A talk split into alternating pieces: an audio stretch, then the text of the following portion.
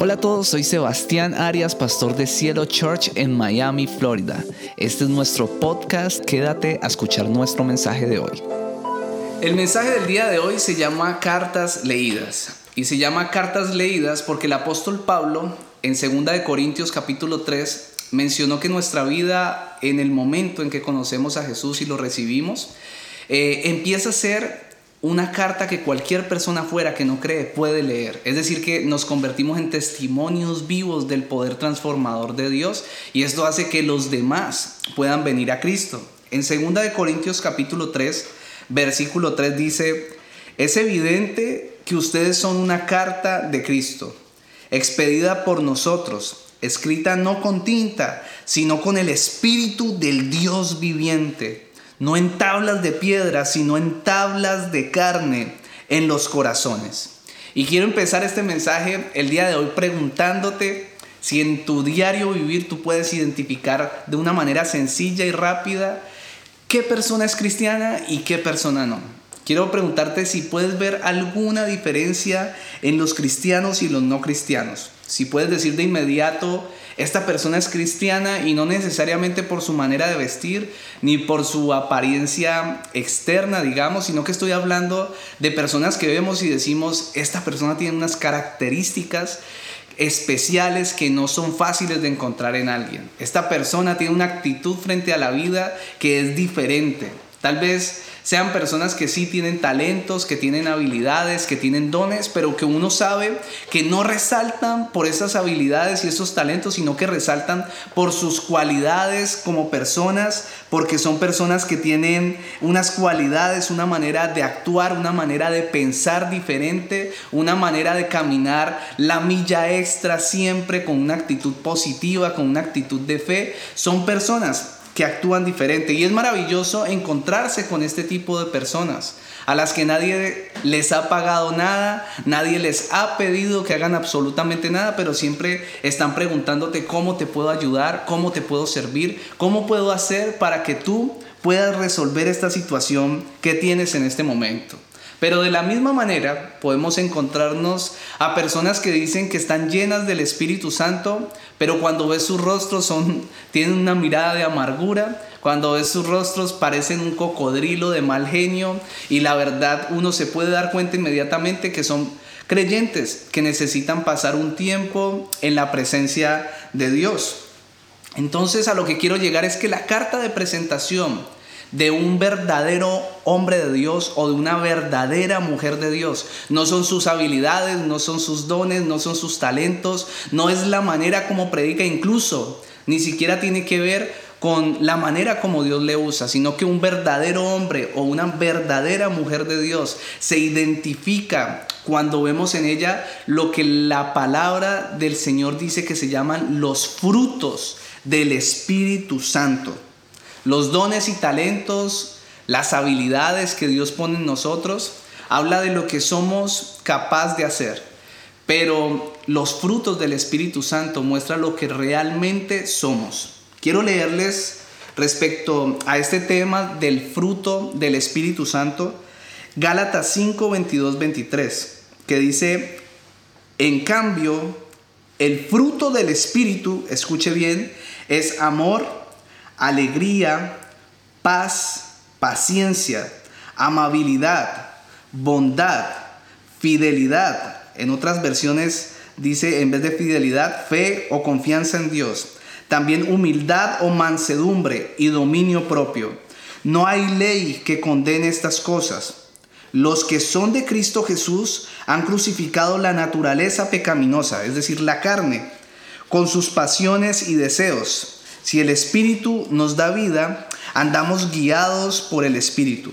No dejemos que la vanidad nos lleve a irritarnos y a envidiarnos unos a otros. Quiero empezar hoy con este punto que se llama analiza el fruto. Y el fruto del Espíritu Santo, según este pasaje, es uno solo y es un solo, es un solo fruto que contiene nueve rasgos que empiezan a florecer en la vida de nosotros como creyentes cuando desarrollamos una intimidad con Dios. Estos, estos rasgos son amor, alegría, paciencia, paz, amabilidad, bondad, fidelidad, humildad y dominio propio. Y son exactamente los rasgos del carácter de Jesús. Este fruto no se puede adquirir por esfuerzos humanos, por más que nosotros los intentemos adquirir en nuestras fuerzas, no se puede. Lo que enseña la palabra de Dios es que son de origen divino. Y tal vez hay personas que tienen algunas de estas características, tal vez son muy alegres, tal vez son personas que tienen paz, pero la diferencia cuando cuando esto no proviene de nuestra personalidad, sino como fruto del Espíritu, es que permanecen estas características, permanecen a pesar de que pasemos por momentos muy difíciles.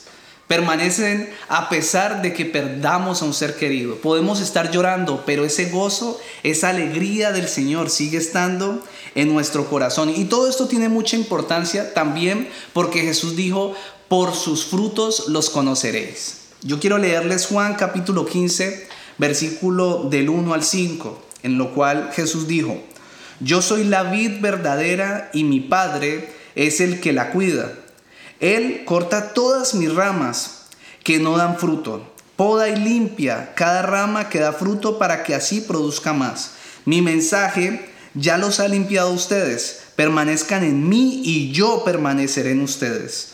Ninguna rama puede dar fruto si está sola, sino que tiene que estar unida a la vid. Igual sucede con ustedes, no pueden dar fruto si no se quedan en mí. Yo soy la vid y ustedes las ramas. El que permanece en mí y yo en él producirá mucho fruto, pues separados de mí ustedes no pueden hacer nada. Jesús menciona en este pasaje aproximadamente siete veces la palabra fruto. Y para mí es claro que Jesús tiene un profundo interés en que tengamos vidas fructíferas en todas las áreas, sobre todo en el momento de tener vidas espiritualmente atractivas para los demás. No necesariamente por lo que podamos hacer o por los talentos y dones que podamos ejercer, sino por el fruto del Espíritu Santo en nuestras vidas. Y yo quiero preguntarte si hoy tú hicieras un análisis de tu vida pasada, hablo del pasado como antes de conocer de Cristo, y analizaras tu vida ahora que conoces de Dios, podrías decir que tienes una vida en la cual eres más amoroso, en la cual eres más alegre, más gozoso. Podrías decir que tienes más paz ahora, que tienes más paciencia, más amabilidad, que eres más fiel, que eres más manso o más humilde o que tienes más dominio propio, ¿podrías afirmar eso? ¿Podrías decir que tu vida tiene hoy más el fruto del Espíritu Santo en ti? ¿Cómo actúas hoy en día en los momentos de problemas?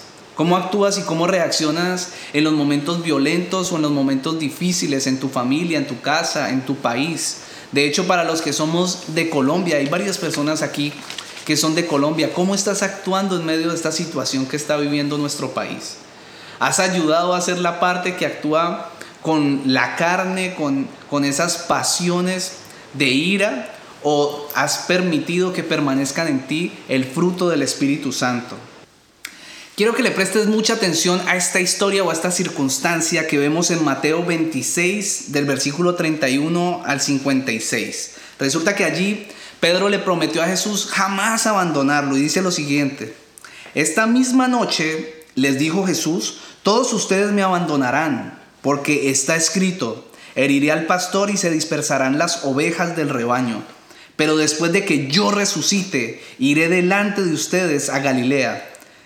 Aunque todos te abandonen, declaró Pedro, yo jamás lo haré. Te aseguro, le contestó Jesús, que esta misma noche antes de que cante el gallo me negarás tres veces. Insistió Pedro, aunque tenga que morir, jamás te negaré. Y los demás discípulos dijeron lo mismo. Resulta que si seguimos leyendo la historia, nos damos cuenta que un momento más tarde Jesús se encontraba ya arrestado, lo habían escupido, lo habían golpeado y se encontraba pasando por el momento tal vez o estaba empezando el momento más difícil de su vida. Estaba viendo cómo lo arrestaban y además de eso, cómo las personas más cercanas a él y, y, su discípulo, digamos, preferido, estaba abandonándolo y estaba dándole la espalda e incluso negándolo. Y así, tal como lo dijo Jesús, así mismo ocurrió. Cuando le estaban preguntando a Pedro, tú eres, o le decían, tú eres el que andaba con Jesús, empezó a decir, yo a ese hombre ni siquiera lo, lo conozco. Y la palabra de Dios dice que llegó al punto en que lo negó tres veces, el gallo cantó y la palabra del Señor muestra que Pedro se puso a llorar amargamente. Y lo que quiero hacer con todo esto es que tú empieces a imaginar o a ponerte en los zapatos de Jesús. Que tú le estés diciendo a la persona a la persona que más amas o a las personas que más amas que estás a punto de vivir el momento más difícil de tu vida. Imagínate allí contándoles voy a vivir el momento más difícil de, de mi vida y cuando empiezas a vivirlo, empiezas a ver cómo esas personas a las que más amas, no sé, tal vez tu esposo, tu esposa, tus hermanos, tu familia, tus padres, tus hijos, y tú empiezas a ver cómo ellos, a pesar de que les advertiste, empiezan a darte la espalda, empiezan a abandonarte, empiezan a ver cómo te traicionan y cómo te niegan. ¿Cómo reaccionarías ante eso? ¿Permanecería el fruto del Espíritu Santo en ti? Yo quiero mostrarle la reacción de Jesús que la encontramos en, el, en Juan capítulo 21, versículo 15 al 17. Resulta que Jesús resucitó y se le, pareció, se le apareció a sus discípulos y especialmente tuvo una conversación muy íntima con Pedro, ese discípulo que le había prometido que lo iba a seguir hasta la muerte, pero que no cumplió, que le prometió que lo iba a seguir en todo momento, pero al final lo dejó solo. Esto está eh, en Juan capítulo 21. Dice así, cuando hubieron comido, Jesús dijo a Simón Pedro, Simón, hijo de Jonás, ¿me amas más que a estos? Le respondió, sí, Señor, tú sabes que te amo. Él le dijo, apacienta mis corderos. Volvió a decirle la segunda vez, Simón, hijo de Jonás, ¿me amas? Pedro le respondió, sí, Señor, tú sabes que te amo. Le dijo, pastorea mis ovejas. Le dijo la tercera vez, Simón, hijo de Jonás, ¿me amas? Pedro se entristeció de que le dijese la tercera vez, ¿me amas? Y le respondió, Señor, tú lo sabes todo, tú sabes que te amo. Jesús le dijo, apacienta mis ovejas. Tal vez usted y yo seguramente hubiésemos aprovechado esta conversación este nuevo encuentro con esa persona que nos, que nos había prometido algo y no cumplió. Y hubiésemos aprovechado esto para recriminarle, para dejar fluir nuestra ira, para dejar fluir nuestra carne, darle rienda suelta y maltratarla con nuestras palabras o incluso algunos se atreverían hasta maltratarlo, a maltratar a esta persona físicamente. Pero Jesús no. Jesús hizo todo lo contrario. Jesús lo que hizo fue amar a esta persona. Jesús lo que hizo fue ser paciente con Pedro. Jesús lo que hizo fue actuar con mansedumbre, con dominio propio, con humildad ante Pedro. Y lo que hizo esto fue que la vida de Pedro fuera transformada. Jesucristo actuó con el fruto del Espíritu Santo. De hecho, el fruto del Espíritu Santo es el carácter mismo de Jesucristo en nosotros. Yo lo que quiero decirte hoy es que nosotros debemos hacer un análisis de cómo está nuestro fruto. Yo quiero preguntarte, ¿cómo está tu fruto? ¿Será que falta intimidad con el Espíritu Santo para que estas cualidades afloren en nosotros, para que ese fruto de Dios aflore en nosotros? Yo le estoy hablando a una iglesia, a Cielo Church, que se levanta en medio de la oscuridad que cuando las personas van a buscar pueden darse cuenta inmediatamente por nuestras características, por el fruto de Dios que hay en nosotros, que somos hijos de Dios. Identifican inmediatamente, no por nuestras habilidades, por nuestros dones, sino que dicen, en esta persona hay algo diferente. Esta persona es amable, es amorosa, es paciente, aunque yo no merezco que ella sea paciente, es paciente. Tiene dominio propio. Yo quiero animarte hoy a que analices cómo está tu fruto. El segundo punto que te quiero compartir hoy es adopta el fruto. Resulta que de la misma manera como pasar tiempo con el Espíritu Santo genera en nosotros un fruto bueno, que son todos estos rasgos de Cristo en nosotros, pues asimismo cuando obramos de acuerdo a la carne empezamos a dar un fruto malo un fruto que, está mal y que la Biblia llama las obras de la carne. Y en ese mismo capítulo 5 de Gálatas, en el versículo 16 al 21, Pablo dice, Digo pues, andad en el espíritu y no satisfagan los deseos de la carne. Porque el deseo de la carne es contra el espíritu y el del espíritu es contra la carne. Y estos se oponen entre sí, para que no hagan lo que quisieran. Pero si son guiados por el espíritu, no están bajo la ley. Manifiestas son las obras de la carne que son, escuchen muy bien, adulterio, fornicación, inmundicia, lujuria, idolatría, hechicerías, enemistades, pleitos, celos, iras, contiendas, divisiones, herejías, envidias, homicidios, borracheras, orgías y cosas semejantes a estas. En cuanto a esto, les advierto, como ya les he dicho antes, que los que practican tales cosas no heredarán el reino de Dios. A veces cometemos un error y, yo me incluyo allí, también he cometido ese error. Y es que cuando sentimos opresión en nuestra vida, cuando sentimos eh, oposición en nuestra vida, cuando pasamos por un momento difícil, cuando tal vez hemos sido tentados, cuando estamos pasando por situaciones adversas, siempre culpamos a Satanás y a sus demonios por lo que nos está ocurriendo. Siempre pensamos a veces que nuestro mayor enemigo es Satanás, pero la Biblia enseña que Jesucristo venció a Satanás en la cruz del Calvario y que en esa cruz y en la resurrección fue vencido Satanás y que el diablo está bajo nuestros pies. Eso dice la palabra de Dios. Lo que eso enseña es que luchamos contra un enemigo que ya está vencido. Y les digo todo esto para que entendamos que nuestro mayor enemigo no es ni siquiera Satanás, sino nuestra propia carne, como lo está diciendo aquí eh, Pablo, el apóstol Pablo. Resulta que Satanás no es omnipresente, pero nuestra propia carne la cargamos en todo lugar, en todo lugar tenemos que ir con ella. Entonces Pablo dijo, el deseo de la carne es contra el del espíritu y el del espíritu en contra de la carne. A veces las circunstancias pueden amargarte, a veces las circunstancias difíciles pueden hacer que tú reacciones con palabras que se vuelven desagradables. Yo por lo menos a veces he caído en eso. A veces puedes darte cuenta que has descuidado la presencia de Dios y la carne te ha ganado terreno. Y en algunos momentos nos podemos sentir frustrados y resentidos y vamos a notar que no hay un buen fruto en nuestra vida.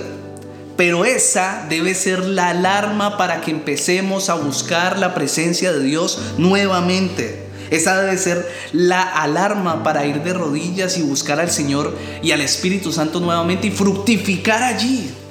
Y que en ese momento recordemos y que el Señor nos vuelva a llenar de ese carácter de Jesucristo que podamos ser llenos allí de ese amor que solo Dios sabe dar y que podamos darlo a los demás, de esa paciencia que solo Dios sabe darnos y podamos dársela a los demás, de ese dominio propio, que la amargura se vaya y venga ese gozo que solo Dios sabe darnos.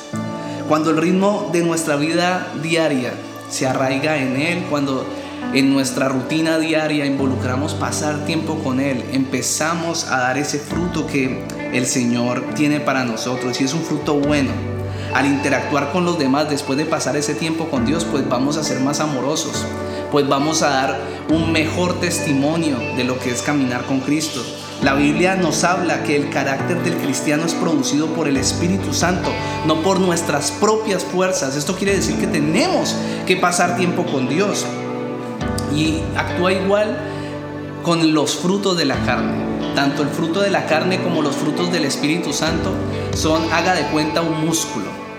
Si usted ejercita la carne, entonces seguramente ese músculo de la carne va a crecer y va a ser más fuerte. Pero si usted ejercita el Espíritu, ejercita los frutos del Espíritu, entonces ese fruto va a ser más fuerte. Yo le quiero preguntar, ¿cuál está ejercitando usted? ¿Le estás dando rienda suelta a tu carne?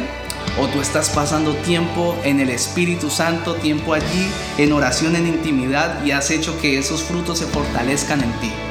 Salmos 1 del 1 al 3 contiene un principio poderoso para que podamos desarrollar los frutos del Espíritu Santo en nosotros. Tal vez usted puede estarse preguntando allí, o seguramente se lo está preguntando, ¿cómo? ¿Cómo más? Además de pasar tiempo con Dios, ¿Cómo más puedo hacer que estos frutos eh, se vean reflejados en mi vida. Y aquí hay un principio. Dice así, Dios bendice a quienes no siguen malos consejos, ni andan en malas compañías, ni se juntan con los que se burlan de Dios. Dios bendice a quienes aman su palabra, escuche bien, y alegres la estudian de día y de noche. Son como árboles sembrados junto a los arroyos. Llegando el momento, dan mucho fruto y no se marchitan sus hojas. Todo lo que hacen les sale bien. A veces leemos estos pasajes en la Biblia de una manera corrida y no entendemos lo que realmente dice, pero este pasaje dice que así como una cosecha abundante eh, requiere de agua limpia para poder ser abundante y, ser y dar un buen fruto, asimismo nuestras vidas espirituales necesitan estar bien ubicadas para que ese flujo de agua limpia llegue a nuestra vida. ¿Cuál es tu ubicación? ¿O cuál es esa ubicación correcta que necesitamos para estar al lado o junto a corrientes de agua? Según este salmo, estar bien ubicado consiste en tres puntos. El primero es no seguir malos consejos. El segundo es no andar con malas compañías. Y el tercero, muy importante también, es amar, escuchar y estudiar la palabra de Dios.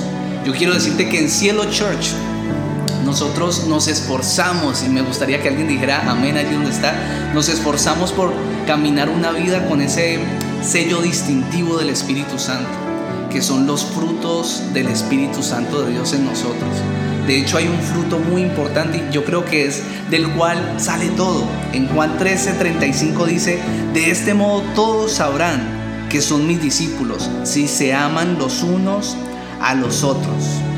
El primer rasgo del que habla Gálatas 5 es el amor. Y resulta que muchos no saben, pero hay varios tipos de amor. Y este amor, el cual se menciona aquí, es un amor ágape. En este pasaje en Gálatas 5, Pablo habla del amor ágape, que es el amor de Dios, que significa que es un amor sin condición, es un amor sobrenatural que una persona normalmente no puede dar sin la presencia de Dios en su vida. Es un amor que se da sin esperar recibir nada a cambio. Es un amor que se da incluso cuando las personas no merecían ser amadas. Dios deposita ese amor en nosotros y este primer rasgo es el que hace que todos los los otros rasgos del fruto del Espíritu Santo empiecen a florecer en nosotros. Este amor ágape es lo que nos hace ser más paciente con los demás, con nuestros hermanos que apenas conocieron de Cristo, están empezando a caminar con Jesucristo, ser pacientes en su proceso sin empezar a juzgarlos. Este amor es el que nos hace ser o tener más dominio propio, es el que nos hace ser más amables incluso cuando las personas no son amables con nosotros, es el que nos hace ser más bondadosos y así sucesivamente. Un predicador dijo una frase que me impactó mucho y con esto quiero terminar.